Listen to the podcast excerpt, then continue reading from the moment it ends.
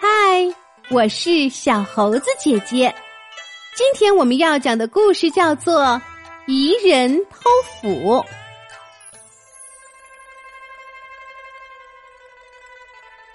从前，村子里住着一个叫王二的人，他生性多疑。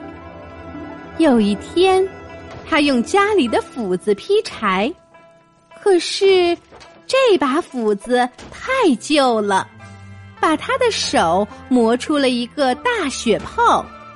王二生气的一摔斧子，哎呀，不好了，斧子被摔断了。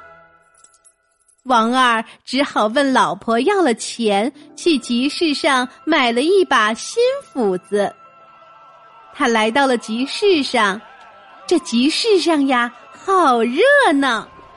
瞧，前面就有卖斧子的。王二挑来挑去，挑了一把最快的斧子。这把新斧子很好用。王二用它砍树，三下两下就把树砍倒了。王二用它劈柴，七下八下就把柴劈完了。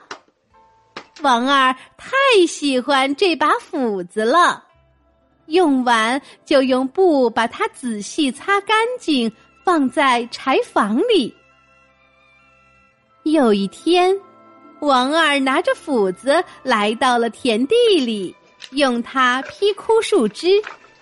树枝一会儿就劈好了，他光顾着捆树枝，然后背起来就回家了。新斧子呢，被他忘在了地里。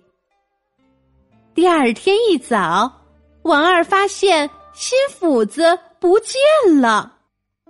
他先在柴房里乱找了一通，哎，怎么没有找到呢？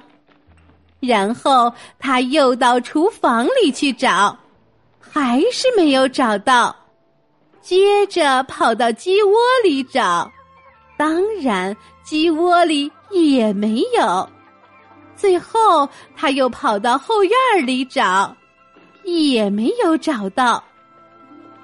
哪里都没有斧子的影子，这斧子到底放哪儿了呢？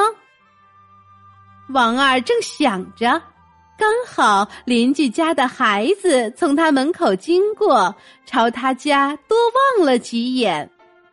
这几眼引起了王二的怀疑。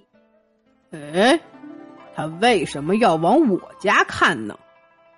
对了。上次我用新斧子的时候，他就在附近，会不会是这小孩偷的呢？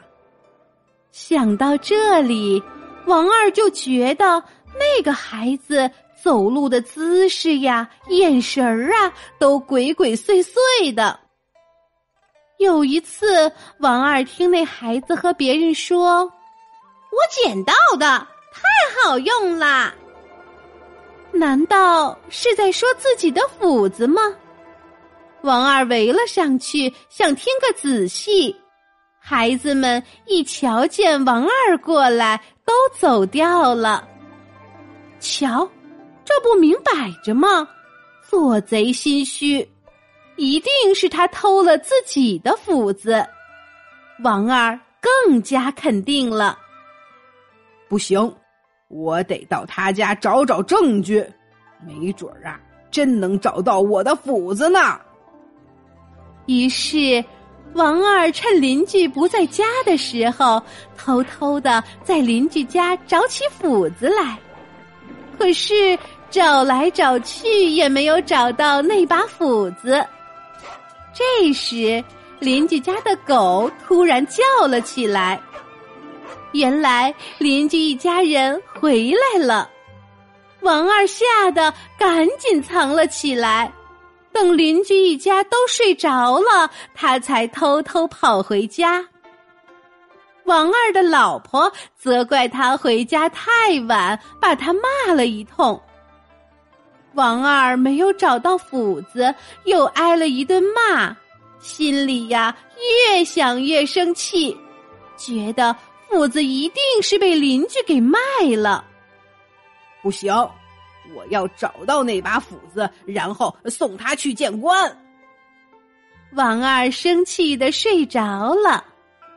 第二天，王二来到集市上，发现一把斧子和自己丢的那把很像，于是就跟卖斧子的人商量，想把它带走。